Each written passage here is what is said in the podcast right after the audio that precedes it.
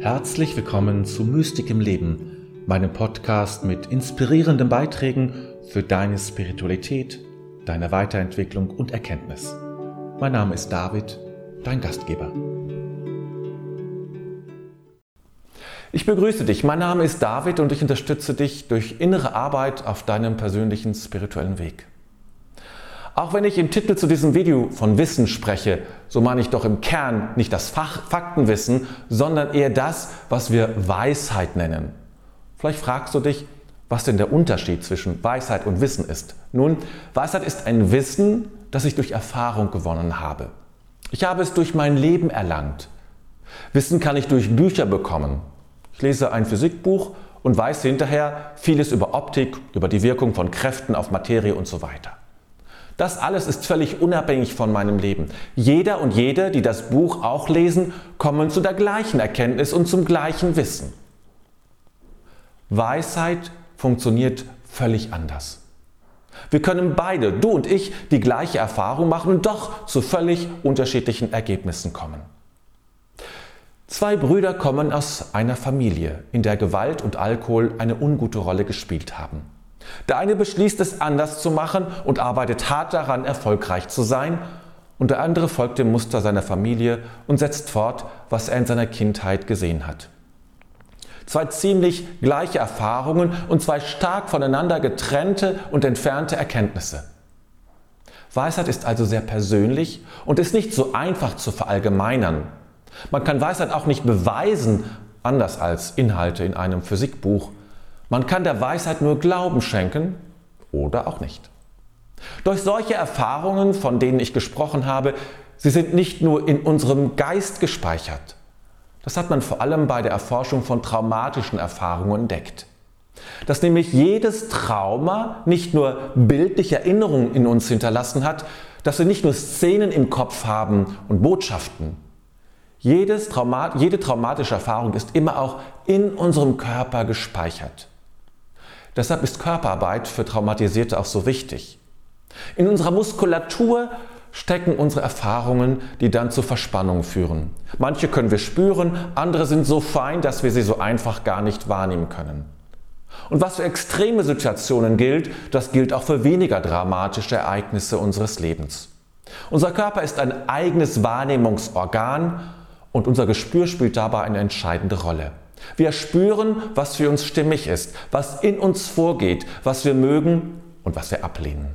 Immer dann, wenn ich mehrere Alternativen habe, erspüre ich, welchen Weg ich gehen möchte, wenn es keine Fakten gibt, die eine bestimmte Entscheidung nahelegen. Unser Körper und unser Geist haben nicht nur eine Schnittstelle, die merken wir immer dann, wenn du dir sagst, ich will jetzt ein Glas Wasser trinken und es dann auch tust. Denn die Entscheidung des Geistes ist dann über eine Schnittstelle in Handlung, Muskelkontraktion und Bewegung umgesetzt worden. Das Glas bewegt sich zum Mund und du trinkst. Geist und Körper sind viel stärker miteinander verwoben, als wir meinen. Und deshalb ergibt es auch Sinn, wenn wir unseren Körper mit unserer Weiterentwicklung und Erlangung von Weisheit einbeziehen. Über den Körper haben wir nämlich Zugänge zu einem impliziten Wissen, zu einem Wissen also, dass ich wie, beim, wie das Halten des Gleichgewichts beim Fahrradfahren zwar wahrnehme, aber dadurch noch lange nicht erklären kann. Es ist einfach so. Über den Körper kann ich dazu aber Zugang finden, kann ich erspüren, was gut für mich ist und was nicht. Ich kann meinen Körper Fragen stellen und erspüren, was er dazu, dazu zu sagen hat, ob es angenehm ist oder unangenehm. Und um das kennenzulernen, möchte ich dich zu einer Übung einladen, die dir helfen wird, deinen Körper als inneres Wahrnehmungsorgan zu nutzen und zu erspüren, was jetzt wichtig ist für dich jetzt hier. Hast du Lust dazu? Bist du bereit? Ich vermute, dass du ohnehin schon sitzt. Wenn nicht, dann tu das jetzt bitte. Schließe die Augen und fokussiere deine Aufmerksamkeit nach innen. Werde ruhiger und ruhiger. Nimm zunächst deinen Hals wahr, so als würdest du erspüren wollen, ob du Halsschmerzen hast.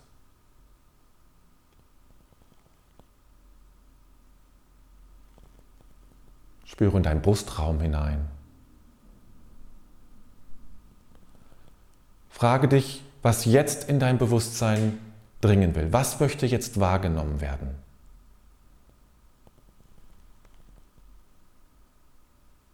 Dann begrüße es. Sag guten Tag oder Hallo zu dem, was du wahrnimmst.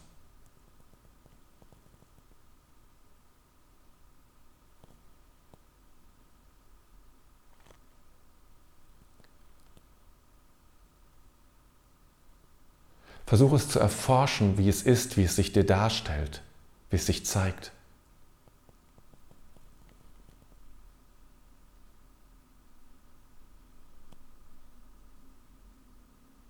Und dann versuche ein Wort oder einen Begriff zu finden, der dieses Phänomen, was du wahrnimmst, am besten beschreibt.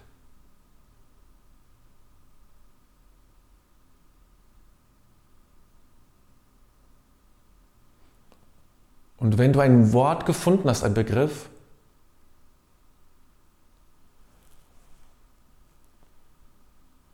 dann sprich diesen Begriff deinem Körper zu, diesem Phänomen, was du wahrnimmst, zu. Und du wirst spüren, ob es stimmt, wenn dein Körper sich entspannt dabei. Du kannst es spüren. Wenn dein Körper sich noch nicht entspannt dabei, dann versuche ein neues Wort zu finden und es dann diesem inneren Erleben zuzusprechen.